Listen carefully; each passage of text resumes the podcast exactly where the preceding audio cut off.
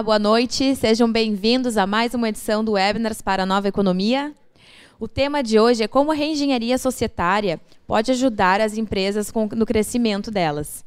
Quem está comigo aqui hoje é o Maurício, protagonista da, da Studio Corporate. Boa noite, Maurício. O, hoje quem está conosco aqui também é o Yur, que também é da Studio Corporate. Ele é gerente operacional. A nossa equipe técnica hoje está aqui pronta. Boa noite, boa noite. Boa noite, Yur. Bem-vindo. E a Juliana Borges, que é uma das nossas diretoras aqui do grupo. Boa noite, Ju. Bem-vinda. Boa noite, Tainá. Boa noite, pessoal. Tudo bem? Já vou pedir para quem já esteja nos assistindo mandar suas, suas, dúvidas quanto ao tema de hoje. Aproveitar que a nossa equipe operacional está aqui hoje para responder para vocês. Então, vou pedir primeiro para que o Maurício, por favor, Maurício, uh, já introduza o assunto para nós hoje, né? De qual o perfil dessas empresas e, e como que elas podem uh, uh, encontrar, né, a, essa forma da, da reengenharia societária. Obrigado, Tainá. Boa noite. Boa noite aos presentes. Boa noite à nossa rede. Boa noite a todos que estão nos assistindo pelo nosso canal. Bem, como já foi apresentado, agora me apresentando mais particularmente por mim mesmo, meu nome é Maurício Ferreira, então sou contabilista e advogado societário aqui do Grupo Estúdio, mais especificamente da Estúdio Corporate. Né? É, hoje nós estamos falando nessa noite sobre o tema da reengenharia societária e como que ela pode influenciar ou melhorar no crescimento da empresa ou das empresas, das organizações empresariais e das empresas familiares também. É, a Tainá nos questionou agora há pouco em, de que forma que essa reengenharia pode ser aplicada, em quais empresas, quais segmentos. Bem, é, iniciando, explanando o tema da reengenharia, a reengenharia, então, são todos os movimentos de reorganização ou de nova organização das unidades empresariais, das empresas já existentes e também das empresas que estão começando, e aí será o caso da engenharia societária. Bem, Existe um tamanho mínimo de empresa ou um segmento mais específico para que seja adotada a reengenharia? A resposta é não. A reengenharia ela pode ser aplicada em todas as empresas, de todos os portes e de todos os segmentos. A assertividade dela vai ficar muito restrita às oportunidades que cada empresa apresenta na sua particularidade. E aí nós temos alguns tipos de reengenharia societária que nós vamos apresentar essa noite em uma, uma questão mais verticalizada. Vamos adentrar em um a um, certo? Mas já poderíamos explanar já de início que temos a reengenharia com viés de proteção patrimonial e organização dos patrimônios, a segregação dos principais ativos empresariais, a separação do que é operação e aquilo que é patrimônio estratégico, aquilo que é marca, aquilo que é estratégico da empresa. Temos também aquele tipo de reengenharia muito focada no planejamento sucessório e nas questões atinentes ao transpasse das empresas, ao trespasse para a futura geração, para a segunda e terceira gerações, e também as economias decorrentes deste tipo de planejamento sucessório. Além desses dois pilares da reengenharia, a proteção de patrimônio e a reestruturação com viés de planejamento sucessório, temos ainda a questão da reengenharia tributária, que é uma ferramenta hoje muito utilizada, é uma ferramenta que traz um vigor, uma grande autonomia para a empresa. Pois aquele negócio que muitas vezes parecia estagnado no seu crescimento, parecia que não tinha uma nova solução, quando a gente faz uma análise do ponto de vista da reengenharia societária com viés tributário, a gente consegue daqui um pouco segregar uma atividade, segregar um processo industrial, criar uma nova oportunidade para que dentro da casa mesmo, dentro da empresa, a gente crie um recurso onde a diminuição do tributo ou do encargo social decorrente daquela atividade vá potencializar e vá reter o fluxo de caixa, o rendimento financeiro dentro da empresa. Além desses três pilares, dessas três bases da reengenharia societária, teremos ainda os planos de contingenciamento societário. E o que são esses planos de contingenciamento? São um conjunto de medidas lá da due diligence, da compliance e até mesmo da valuation, com a finalidade de reorganizar os ativos da empresa, de melhor geri-los e daqui um pouco encontrar os pontos fracos, os pontos que possam estar porventura gerando um, até mesmo um passivo oculto e consequentemente uma redução da, da capacidade de ganho de caixa da empresa, uma redução da projeção do seu produto no mercado.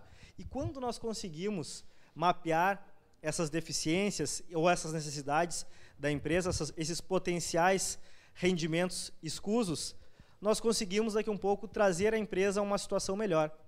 E quando a gente traz ela para uma situação mais favorável, uma melhor inserção de mercado, é o momento adequado para aplicar, por exemplo, a ferramenta da valuation. E aí a empresa mais fortalecida, com mais valor de mercado, com mais valor agregado ao seu produto, faz o valuation e tem números muito melhores, muito mais atrativos para o seu investidor, para o seu credor, ou até mesmo para a busca de um crédito, para fazer uma alavancagem, um crescimento, para desbravar um novo segmento de mercado, que até então a empresa ficava acanhada, ficava retida nos próprios fluxos de caixa que ela explorava das suas aplicações, no seu rendimento corriqueiro do mês a mês. Então, aplicando, a, a, apresentando o tema, o tema mais é, horizontalmente, inicialmente seriam essas considerações e logo mais adiante a gente vai entrar em alguns cards nesses pilares, bem especificamente para falar na literalidade de cada uma dessas bases que eu agora trouxe para vocês da reengenharia societária. Até vou convidar a nossa diretora Juliana para que faça algumas considerações sobre o tema. Acho que vão ser bem interessantes, com certeza. Obrigado, Maurício. Tudo bem, pessoal? Boa noite. É sempre bom estar aqui, né, junto com vocês. Queria dar boa noite para o pessoal que está nos assistindo aí. Uh, muita gente da nossa rede, estou vendo aqui, né? É, nossos clientes, enfim, sejam todos muito bem-vindos.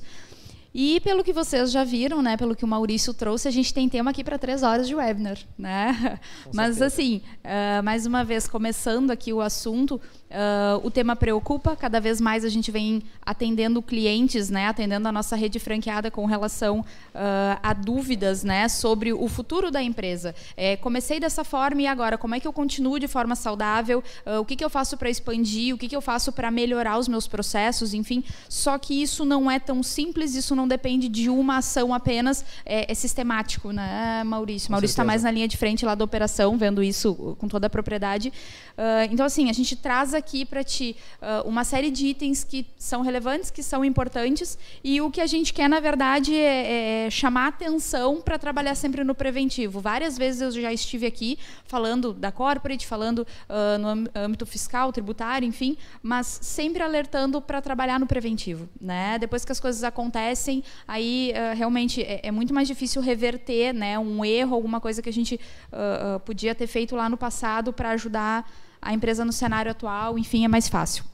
Então vou passar aqui para o Yuri dar boa noite também, né, Yuri? Senão vai ficar aí só assistindo, enfim. Então, pessoal, boa noite a todos que estão nos assistindo, nos ouvindo aí.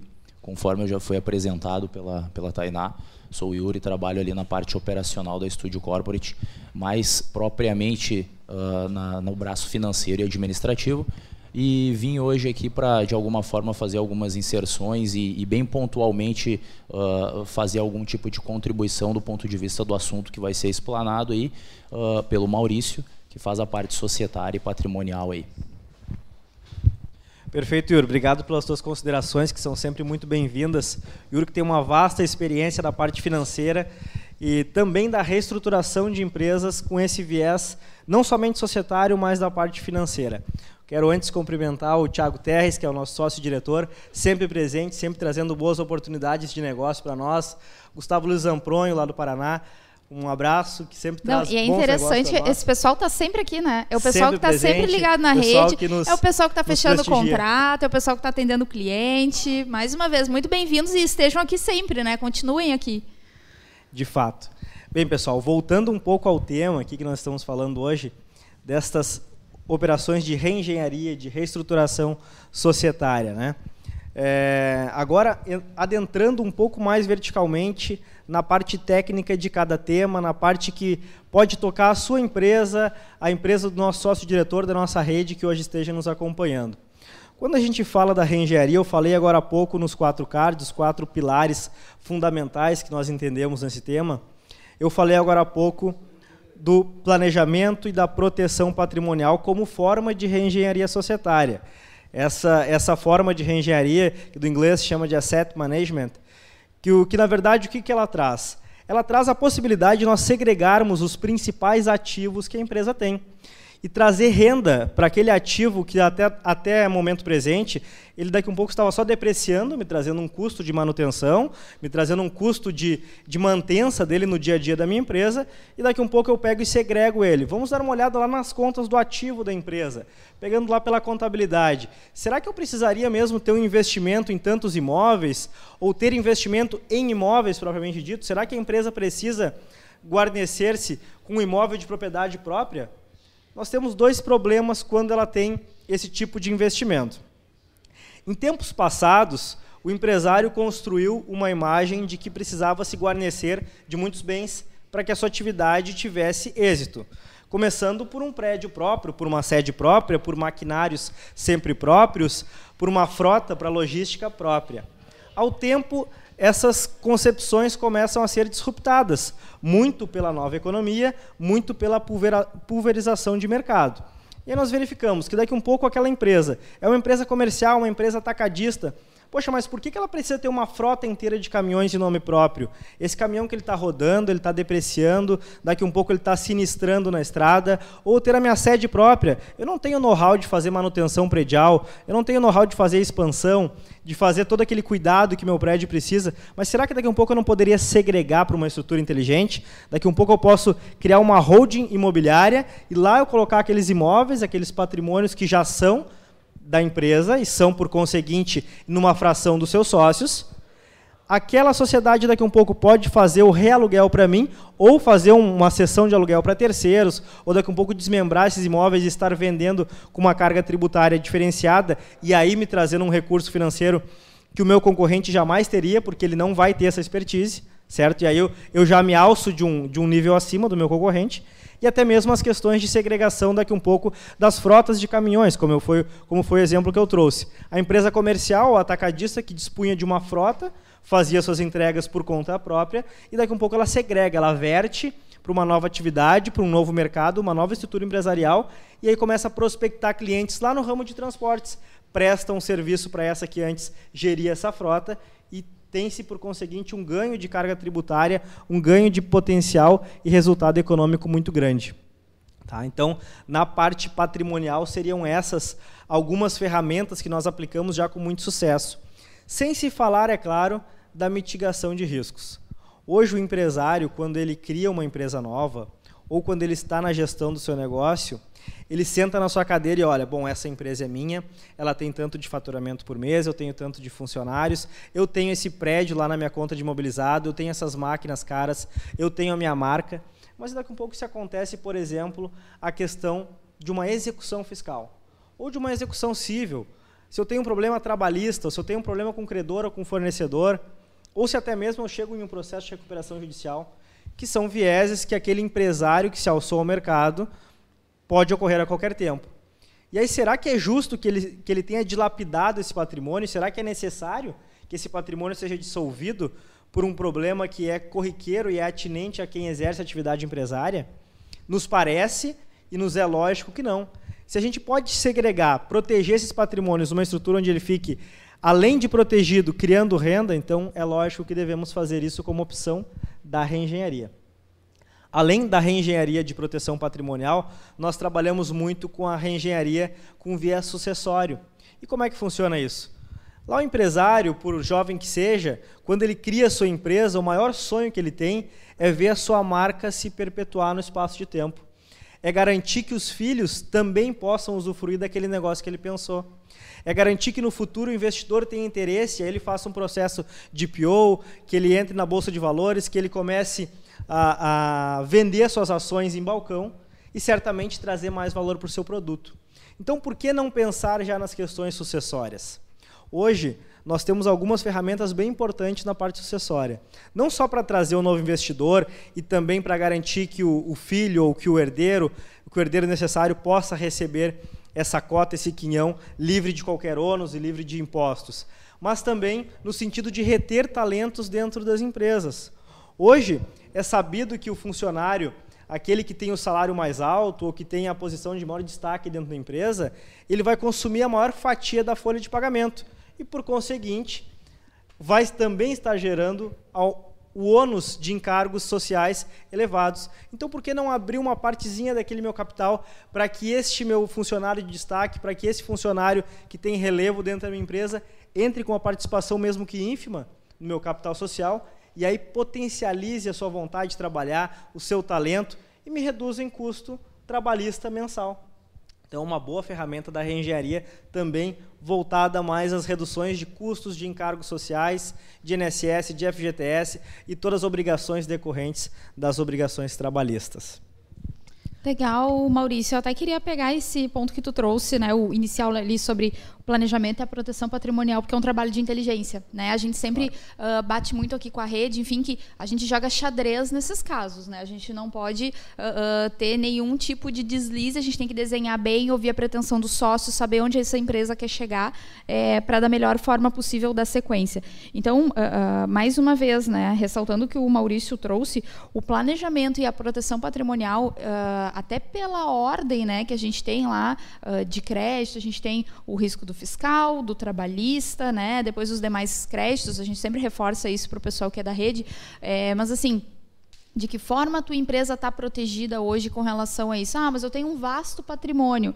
Legal, mas como é que ele está protegido? Será que está tudo dentro do mesmo CNPJ? Será que a gente tem um desenho para fazer combinando com as tuas operações que a partir daí a gente vai uh, uh, conseguir com um planejamento tributário adequado, mas também vai ter uma inteligência de custo, de redução de custo. De... Então, assim, hoje a gente tem que trabalhar com as empresas não só vendo lá o valor da linha final do comercial. Não é só aí que as empresas uh, ganham dinheiro. Tem que poupar custo em toda a sua cadeia, da produção, do patrimonial, tudo isso, mas tem que proteger. Né? É, até teve agora o Cícero que perguntou ali para gente: ah, serve como uma proteção dos bens do sócio, correto? Correto, perfeito, Cícero, porque no momento que a gente está conversando com o empresário e, e percebe que uh, ele quer trazer uma proteção para a empresa dele, de quebra nesses desenhos, nessa, nessa inteligência que a gente faz, nessa, nessa proposta nova dentro da empresa, a gente acaba protegendo o patrimônio pessoal dos sócios, né? E isso é importante também. Hoje, desconsideração da personalidade jurídica em questões patrimoniais está banalizado. Pessoal entra lá com uma ação trabalhista pedindo de cara a desconsideração da pessoa jurídica. Então, mais uma vez, fico alerta aqui para os empresários, né? Vai cuidar da tua empresa, mas vai ter reflexo no patrimônio dos sócios, né? Então, a gente está trazendo aqui reengenharia societária, mas tenham a certeza que os sócios e, e também a questão sucessória vai estar tá bem protegida. A gente não consegue desvincular uma coisa da outra. Mas, mais uma vez, é um trabalho de inteligência, é um trabalho de ouvir a pretensão dos sócios, saber onde cada um quer chegar, né? Uh, tem empresários que chegam na gente querendo apenas expandir a operação. Tem outros que têm riscos já, passivos ocultos que a gente descobre aqui, é, que não tinham a mínima noção que estavam uh, correndo aquele risco. Então, por isso é tão importante a consultoria, o desenho, mas também sabendo onde essa pessoa quer chegar, onde esse quadro social está eh, querendo avançar com a empresa, certo? Sei, Yuri, tem uma consideração? Sim. Uh, na verdade, eu ia trazer uma situação até mais relacionada com o que o Maurício, no primeiro momento, trouxe, e também fazendo um contraponto aqui com o que a Juliana acabou de passar, que é uma situação que nós devemos sempre levar em consideração, que é a questão da RJ de uma determinada empresa, ou até mesmo o ato falimentar, se for o caso lá, uh, uh, também de alguma empresa que venha, a, a, de alguma forma, chegar a esse ponto. Tá? se nós formos puxar lá pelo que a Lei 11.101 traz para a gente, que é a lei que regulamenta a recuperação judicial, extrajudicial e falências aqui no Brasil, a gente tem que levar sempre em consideração a questão dos bens e não necessariamente só os bens que estão em nome da empresa. Tá? Muito porque e por conta do que a Juliana acabou de trazer, da possibilidade, e não sempre, mas uh, sempre existindo no mínimo a possibilidade, de que haja uma desconsideração da personalidade jurídica. Do ponto de vista da RJ, tá, é um pouco mais complicado, uma vez que teria que ter, no mínimo, uh, uh, a Constituição, a, a, certeza de uma fraude dentro do procedimento da RJ, através de, de, de algum procedimento não aceitável de, de, exclusão de algum credor, algum tipo de ato ilícito por parte do empresário ou do administrador da empresa. Mas, mesmo assim, trazendo para um momento anterior e levando muito em consideração o que o Maurício trouxe, que é uh, o cerne do assunto, a proteção propriamente dita, a gente sempre tem que levar em consideração o quê? Que não necessariamente porque os bens ou porque o, o, patrimônio como um todo da empresa, seja ele imóveis, móvel, móvel, imóvel, a sede da própria empresa, maquinário, uh, no momento em que ele serve de fato uh, a empresa, mesmo que não estando em nome dela e sim em nome de uma pessoa física, por exemplo, de algum dos sócios, sempre vai haver o risco, mesmo que pequeno e na maioria das vezes médio para grande, de que este patrimônio seja alcançado.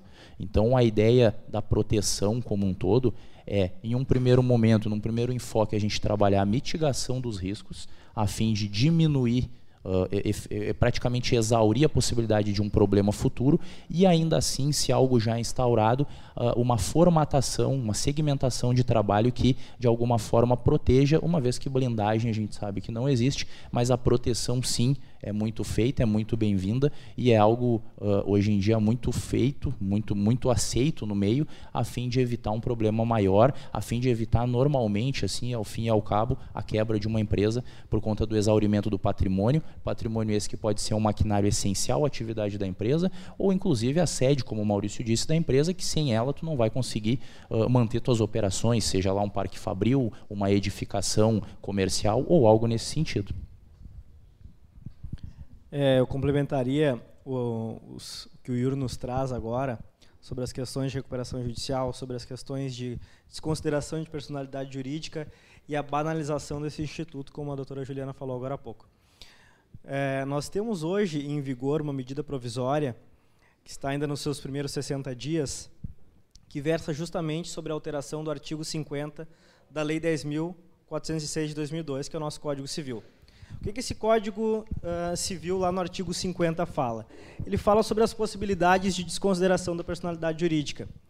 O nosso judiciário hoje, se analisarmos a jurisprudência, ele vem de fato banalizando esse instituto. A Roldão ele vem entregando ao credor o pedido da desconsideração. E o que, que é desconsideração a quem não estiver familiarizado com o tema? É aquele instituto que existe a possibilidade de a gente afastar o véu da pessoa jurídica, afastar aquela personalidade que a pessoa jurídica tem e invadir a pessoalidade dos bens do sócio. Então, por isso, esse trabalho é, exaustivo e esse trabalho que deve ser feito sempre na forma preventiva, preferencialmente, de proteger os bens do sócio, para que nesse momento em que possivelmente houver esse processo de desconsideração em sede de execução, então o empresário esteja bem lastreado.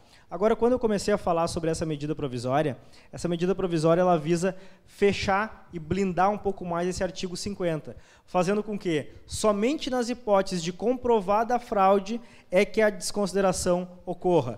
E aí o que, que aconteceria no caso dessa medida provisória continuar em vigor? E é uma questão um pouquinho delicada porque o nosso país ele preferencialmente protege o credor.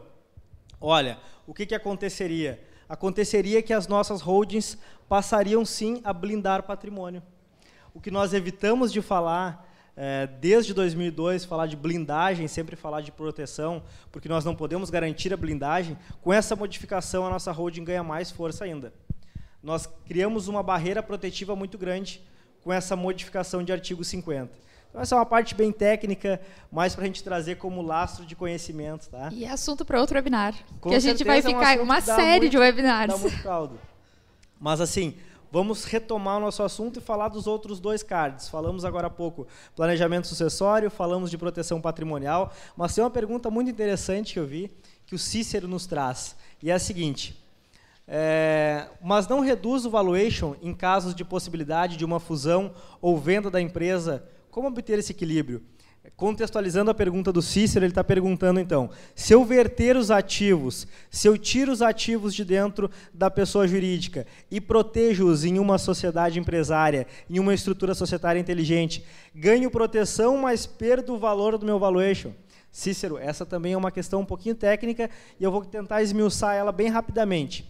Olha, existem N maneiras de eu fazer uma proteção patrimonial, mas eu poderia, por exemplo, no caso de uma sociedade patrimonial, uma indústria que detém grandes ativos, verter de dentro dela não quer dizer que eu vá tirar da propriedade dela, porque daqui a um pouco o que eu posso fazer? Crio uma estrutura de sociedade patrimonial, como a gente chama no direito societário, onde eu coloco dentro de uma personalidade jurídica aqueles principais ativos, mas o detentor majoritário dessas cotas ainda é aquela indústria. Por consequência, ela ganha lá na equivalência patrimonial, ela recebe resultados de dentro daqueles, daqueles ativos que eram dela, mas de fato ela não pode ser exprobada naqueles bens porque eles estão protegidos lá naquela estrutura. Tá?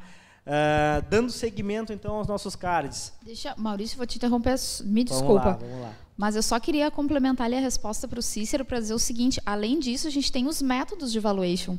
Né? Porque a gente, é, porque uh, o método mais aceito no país hoje, ele é fluxo de caixa descontado e a gente não considera o patrimônio da empresa. Exatamente. Então, Cícero, se a gente tem lá é, alguma questão voltada a, ah, vou esvaziar o patrimônio, vou, vou, tirar aquilo que tem de mais valor, o que bate hoje é o que está registrado na tua contabilidade e, e como é que a gente tem a linha final. O investidor quer ver pelo método de fluxo de caixa descontado o quanto que a tua empresa está rendendo e qual é a capacidade dela de gerar renda, enfim, para o futuro, né? São então é isso que vai que vai contar lá no fim da conta do teu valuation. Esse é o método mais aceito. Existe o método PL? Existe, fechado. Existe o método de múltiplo, enfim.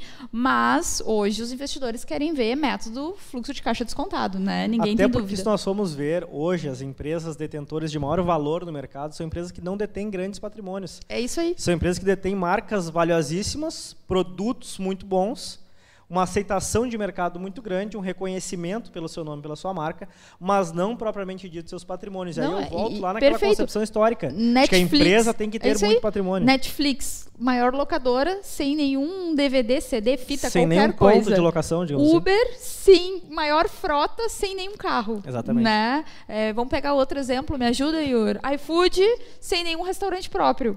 Tá aí, nova economia, por isso nova que a gente está aqui conversando. Disrupção né? de negócio.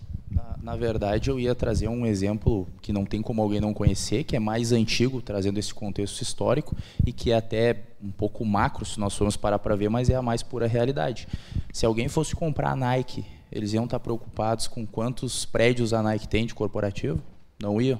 Porque a ideia não é tu mensurar, comprar, vender, ter um, um, um mercado de fato que envolva imóveis, envolva bens, e sim a contextualização de uma, de uma estrutura empresarial a nível interno administrativo e ao mesmo tempo que ela tem de projeção mercadológica nos anos que, que virão. Isso é o que vai de alguma forma mensurar o valor dela hoje e vai fazer com que ela tenha um valuation específico para fins de venda, se for o caso, ou para fins de, de, entrada de sócio, enfim, uh, indiferente da, da, da, projeção que tu queira dar, da operação que tu queira promover, o que vale é o que, ela, é o, é o que a empresa, de alguma forma, tem como representatividade mercadológica e não a, uh, uh, do ponto de vista patrimonial dela propriamente dito. Né?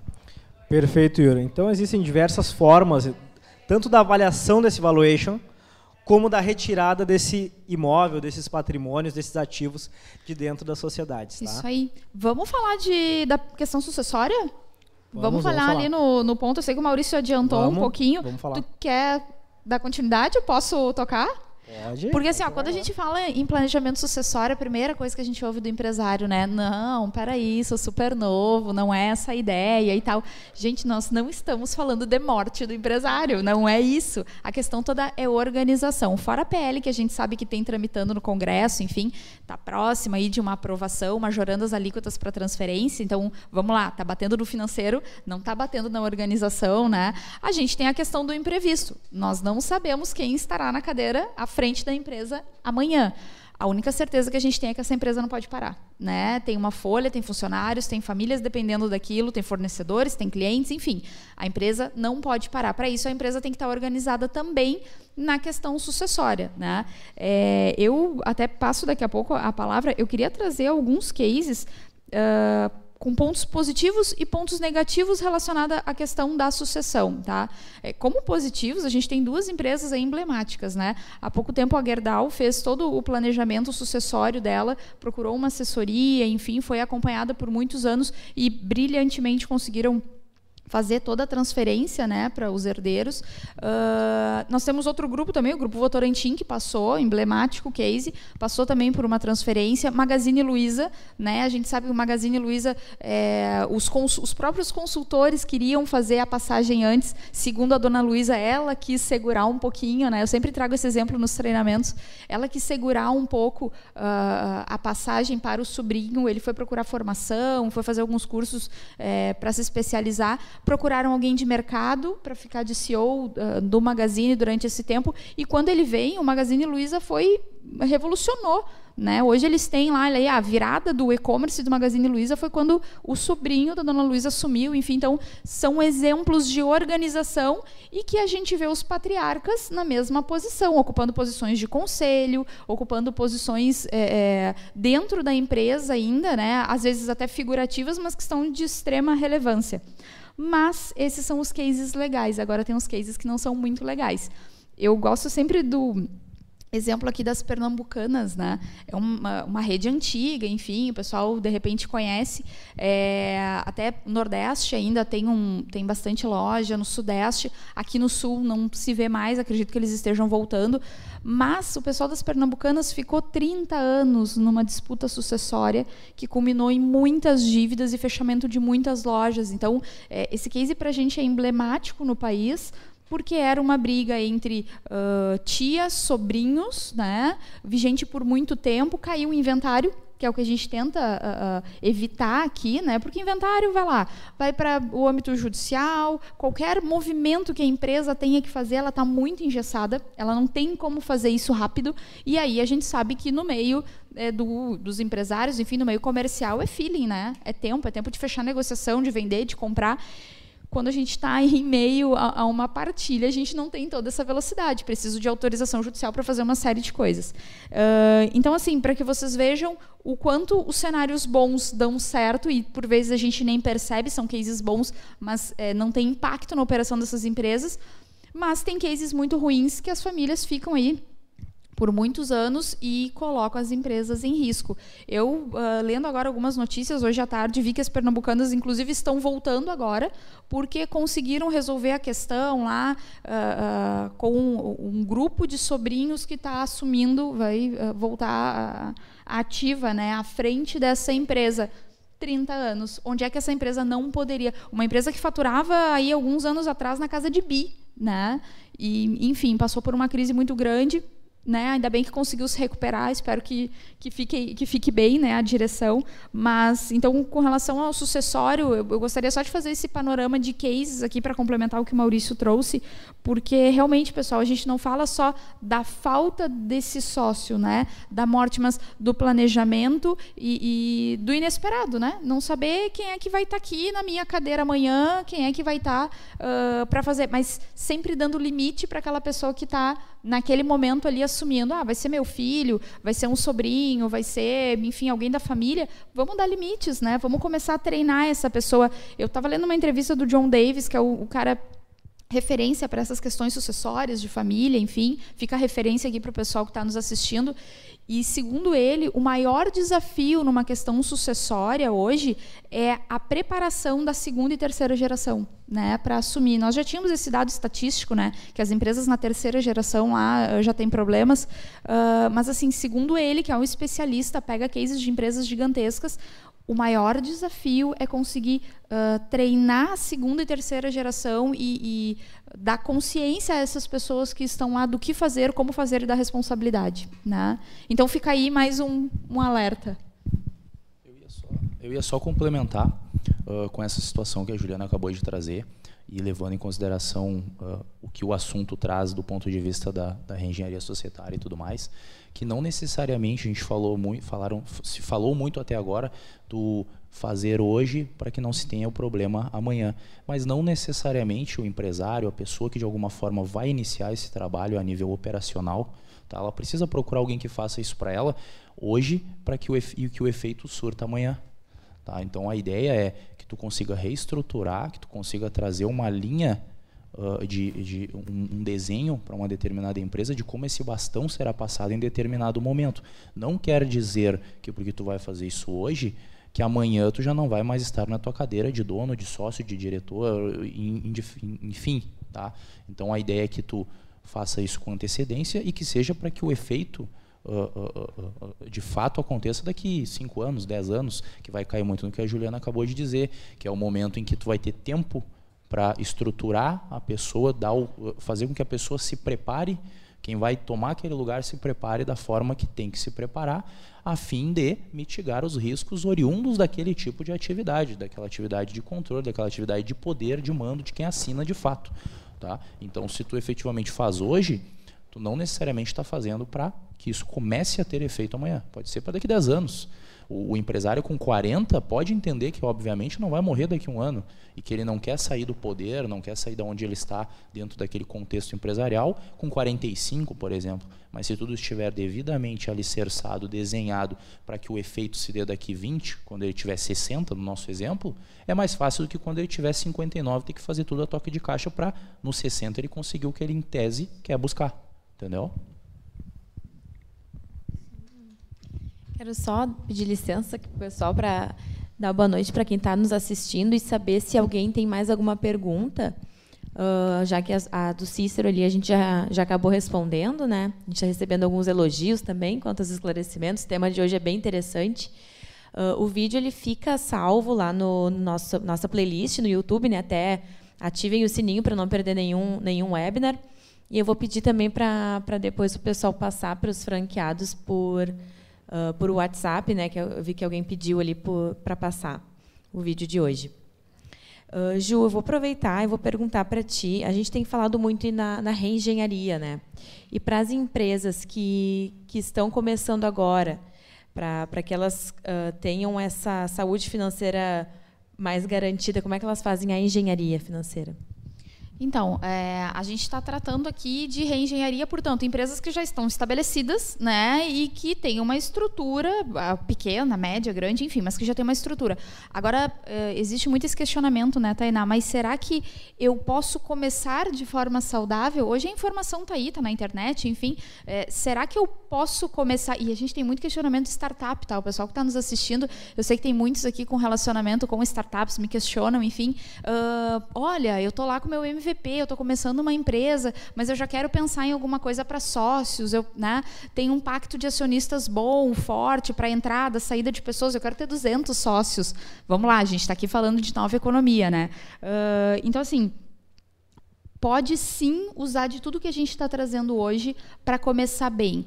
É mais difícil, talvez tenha um valor mais alto para as empresas? Sim, né? É, e vamos lá, a gente traz a informação para que as pessoas tenham noção. Eu não vou começar uma empresa e já traçar o futuro do meu planejamento sucessório. Hum, não é uma boa, mas é fundamental que eu comece pensando na proteção do meu patrimônio. Isso sim. Então eu vou ter um contrato social forte, não aquele modelo que o meu contador lá me indicou que estava na gaveta, né? Aquele mais simples. É, se eu vou ter sócios, eu vou ter todo o cuidado do mundo. Se o meu sócio é meu amigo, se meu sócio é meu parente, se tem tudo isso. Então, mais uma vez, eu tenho que ter cláusulas que todos estejam entendendo e sair daquele padrão, né? E eu vou aproveitar aqui porque a gente tem mais dois pontos bem importantes. Eu até queria jogar para o Maurício, que é o ponto da reengenharia tributária e o plano de contingenciamento, né, Maurício? Que eu acho que são ferramentas que a gente consegue aproveitar para quem está começando, mas vamos lá, de uma forma. Uh, não vou, não vou dizer pequena, né, mas de uma forma sutil, digamos assim, né, dentro das empresas que estão se estruturando nesse momento. Respondendo a tua pergunta, Tainá, dá para usar, né, mas de uma forma um pouquinho mais sutil. Joia, beleza, Ju. É, fazendo umas considerações bem rápidas sobre as questões de contingenciamento para empresas pequenas, tá? Uh, o contingenciamento ele parte de um conjunto de métricas, um conjunto de medidas para implementar a compliance, para fazer trabalhos de due diligence é, contínuos dentro da empresa ou ao menos é, de forma reincidente e periódica, para que a gente possa sempre estar acompanhando de perto a saúde da empresa, a saúde tributária, a saúde financeira, acompanhar suas políticas e a maneira como que ela se porta dia a dia no mercado, para que não esteja criando passivo ocultos nas mais variadas áreas. Né? Agora, com relação ao tamanho da empresa, a empresa deve e pode sim se organizar, como a Ju falou, desde a sua constituição e o mais das vezes, pelo menos com um bom contrato social. Agora, nós temos uh, no país uma corrente muito grande que vem ocorrendo principalmente desde 2014, com o início do processo de Lava Jato e todas essas questões políticas, todas as questões de administração pública que vêm sendo trazidas à tona. E a questão de política, a questão de gestão das empresas privadas, principalmente aquelas que têm negócios com a administração pública, está ficando muito latente. Ou seja, Uh, eu, como empresário, para que eu possa ter uma boa imagem de mercado, eu tenho que ter transparência. Aquele empresário que ficava escondido atrás de uma série de proteções, de gatilhos, que não se aparecia, que não sabia se das políticas, do trato que ele dava para a sua empresa e de como que a sua empresa atuava com relação às legislações pertinentes, esse empresário está saindo de cena, está ficando em desuso, está ficando para trás, com toda essa nova economia que surge. Não, e não consegue contratar, né, Maurício? Tem mais isso. Porque se tu, tu tá prestando um serviço, alguma coisa para uma empresa um pouco maior, eles vão te pedir um mínimo, um código de ética, qual é a tua relação com os teus terceirizados, como é que tu segue a legislação do porteiro ao teu operacional, tá todo mundo sabendo qual é a regra. Não consegue, né? Se tu não tiver um mínimo de regramento hoje, no exterior é muito mais valorizado que aqui no Brasil. No Brasil a gente tem uma questão cultural, que é a questão dos jeitos para tudo, né? que, é, que são questões que estão saindo de uso por questões de necessidade, que viu-se que já não é mais possível gerir a máquina pública e também as empresas privadas com tantos favoritismos. Né? Então, sempre as políticas estão cada vez mais sendo popularizadas, as boas práticas e boas políticas de governança. Agora, eh, 93, a Lei 8.666 normatizou a questão de contratos com a administração pública.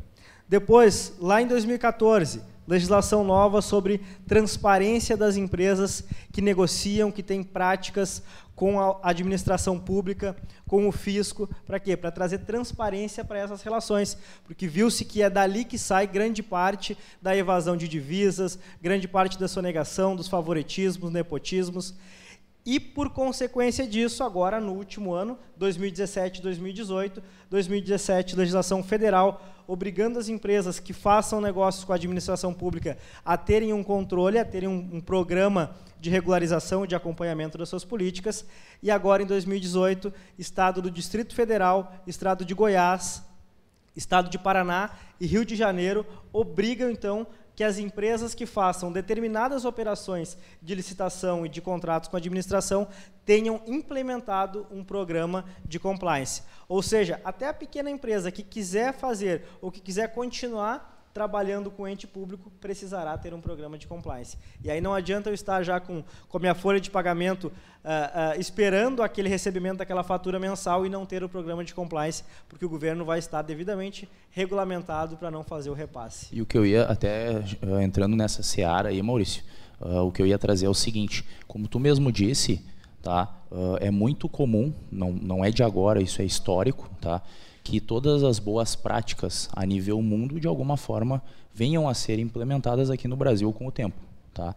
E a questão da compliance propriamente dita, ela, ah, a própria palavra diz, morfologicamente é, é, a gente traz como inconformidade com, né, conforme, dentro do, de, uma, de uma baliza correta, seria a ideia, o sinônimo de compliance. Então, o que acontece?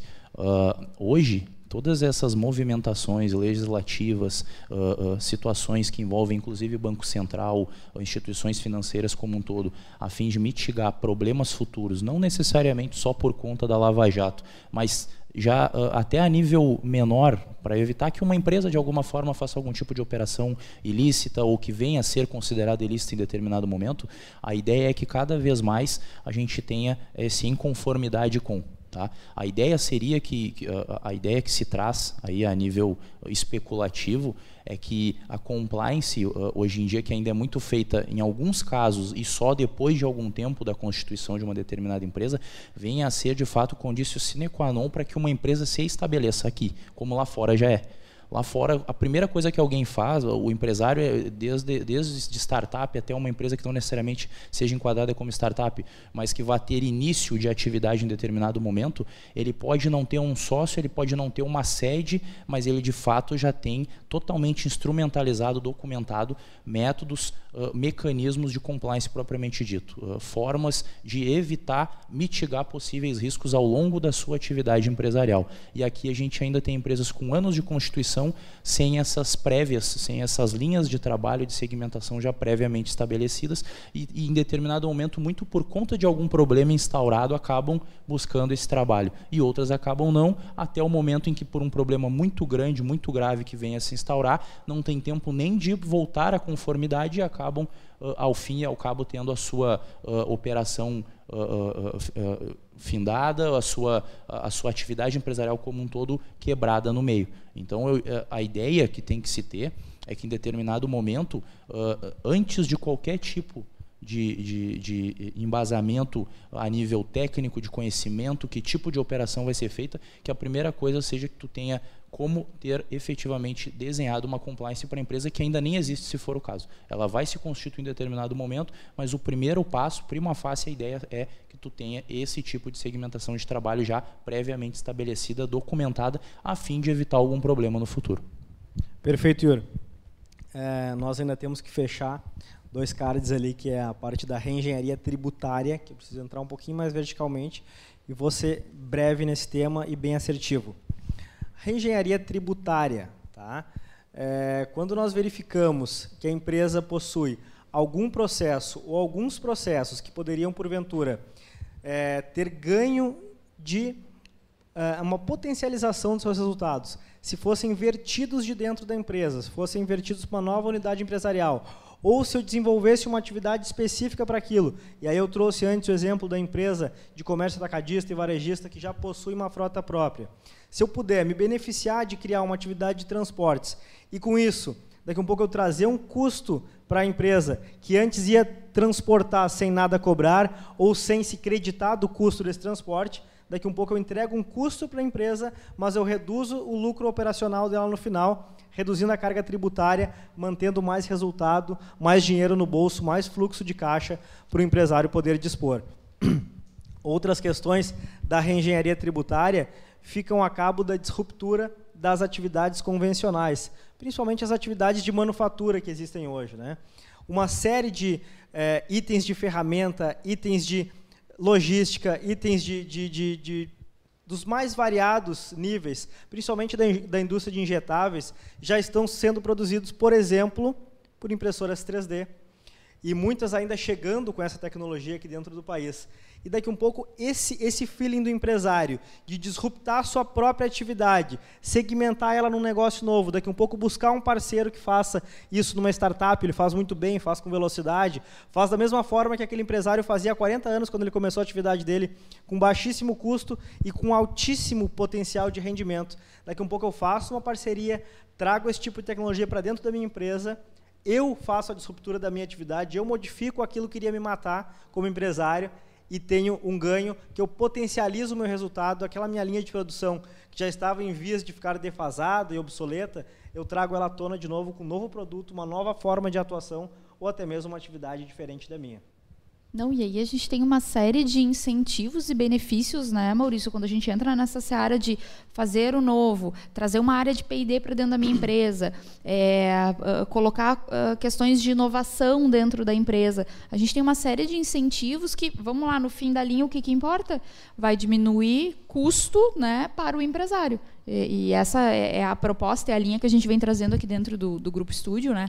Mas, assim, uh, vejam como a gente está traçando lá uma questão de inteligência fiscal e tributária que, no final, a gente vai ter uma redução de custo. Né? É, apenas analisando de cima, é o olhar de fora. Né? E é isso que os empresários precisam. Alguém que pense fora da caixa por eles, certo? E consiga identificar, olha, mas aqui nessa região, teu estado te dá um incentivo com relação a isso, né? Uh, no município, enfim, se for uma prestação de serviço. Então, é, é, mais uma vez, com essa assessoria a gente consegue uh, viabilizar bem, mapear, exato. Com certeza.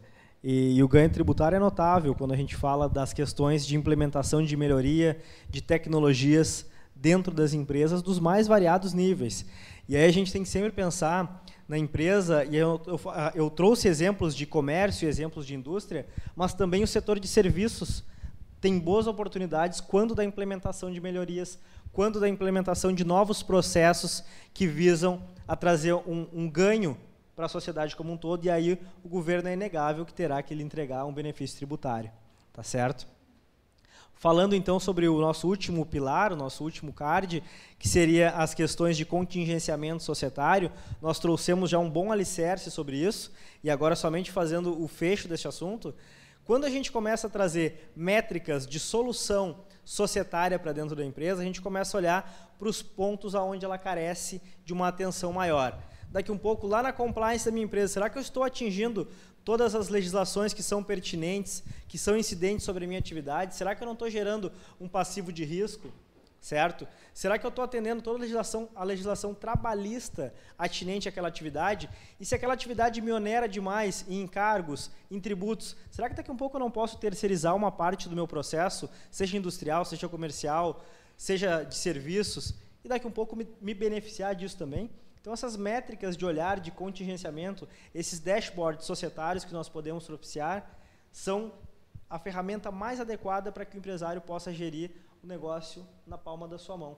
Muitas vezes o empresário carece até mesmo de um plano de negócios quando inicia sua atividade. E vai desenvolvendo, vai sobrando um dinheirinho no caixa, vai conseguindo fazer uma pequena retirada, vai se mantendo, mas sem olhar para cima, sem olhar de cima o seu próprio negócio e entender corretamente. Quando a gente começa a tomar essas decisões, quando a gente começa a atuar nessa, nesses segmentos, nós começamos a trazer valor agregado valor para uma marca que muitas vezes pode nem ser registrada, mas trazer valor para o meu produto, trazer valor para a minha empresa, e aí é o momento de entrar com a valuation. Valorizar aquele negócio, olhar quanto que ele está valendo. E não somente o que ele tem de ativos, ou o que ele tem de patrimônio, ou de estoque, ou de capacidade de geração de renda num determinado espaço de tempo. Mas muito mais especialmente, saber quanto que ele valeria hoje se eu quiser tomar um crédito, se eu quiser abrir minhas ações em bolsa, enfim. Era aí que eu ia chegar. Se a gente tiver uma visão mais ampla, Uh, a partir do viés societário de contingenciamento, de reestruturação uh, societária, patrimonial, tributária, que naturalmente faz com que a empresa fique saudável e isso vai, de alguma forma, uh, passar também por essa parte, não necessariamente só da societária, só patrimonial. No momento em que tu de alguma forma tem todo esse contingenciamento, usa de boas práticas e traz melhoramentos ou faz a manutenção da operação da tua empresa, uh, deixa ela saudável de forma geral, ela vai ser vista uh, como uh, propensa a outros tipos de benefícios que não necessariamente neste contexto único que nós estamos usando hoje. Tá? até isso faz parte, uma vez que, para quem não tem essa ideia, eu e o Maurício, o Maurício faz o trabalho da parte societária patrimonial e eu trabalho na mesma bandeira que ele com a parte financeira administrativa. Tá? Então, no momento em que todos esses mecanismos são usados e a empresa está em conformidade de fato, ela de alguma forma tem facilidades em outros âmbitos, que não necessariamente esse que a gente está falando hoje. Ela vai ser muito mais propensa a tomar crédito, a ter facilidade de compra de bens, de expansão, entre outras coisas que ficariam muito dificultadas de serem conseguidas se ela não estivesse em plenitude operacional, em plenitude enquanto sociedade empresária, o que vai ser possibilitado ou manutenido uma vez que a empresa use de todos esses mecanismos, essas formatações de trabalho que o Maurício até agora esclareceu e a gente falou um pouco sobre. Certo. E, uh, e como é que, a, que o Grupo Estúdio atua na reengenharia e, e engenharia societária?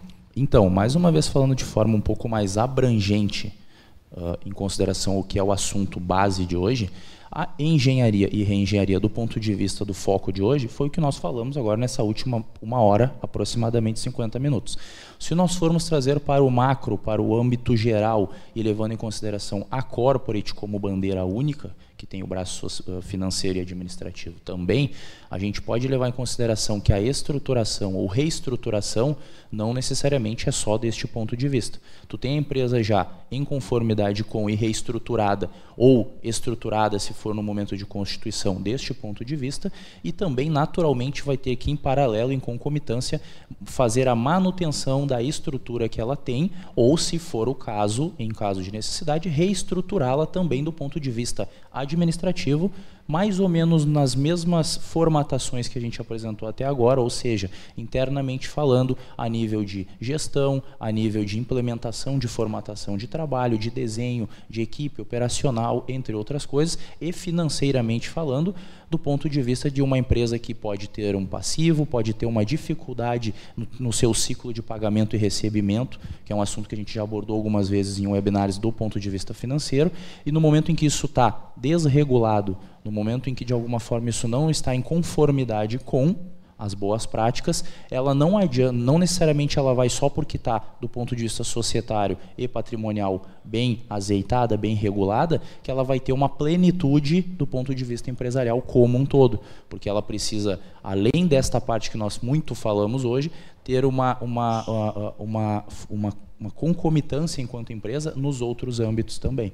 Então, do ponto de vista da corporate, uh, se for o caso, nós temos como trazer para uma empresa uh, possíveis soluções, implementações, tanto do ponto de vista societário, de proteção patrimonial, reengenharia, contingenciamento, como bem foi dito aqui, e mais ou menos, só que pelo viés financeiro, as mesmas práticas, os mesmos tipos de implementação, que vão desde uh, uh, conversão de inadimplência em disponibilidade imediata, é dinheiro no caixa de uma determinada empresa, a diminuição do passivo dela, a, a, a, a melhor forma de reestruturar uh, aquela dívida que a empresa tem perante seus fornecedores, se for o caso, trazendo para ela, além de uma diminuição do passivo, a possibilidade dela de fato continuar mantendo a sua atividade, porque sem fornecedor tu não te mantém enquanto operação empresarial, tu tem condições de também, do ponto de vista uh, uh, do mecanismo do valuation, que, do, que no, no societário vem muito para trazer a mensuração do que uma empresa vale em determinado momento,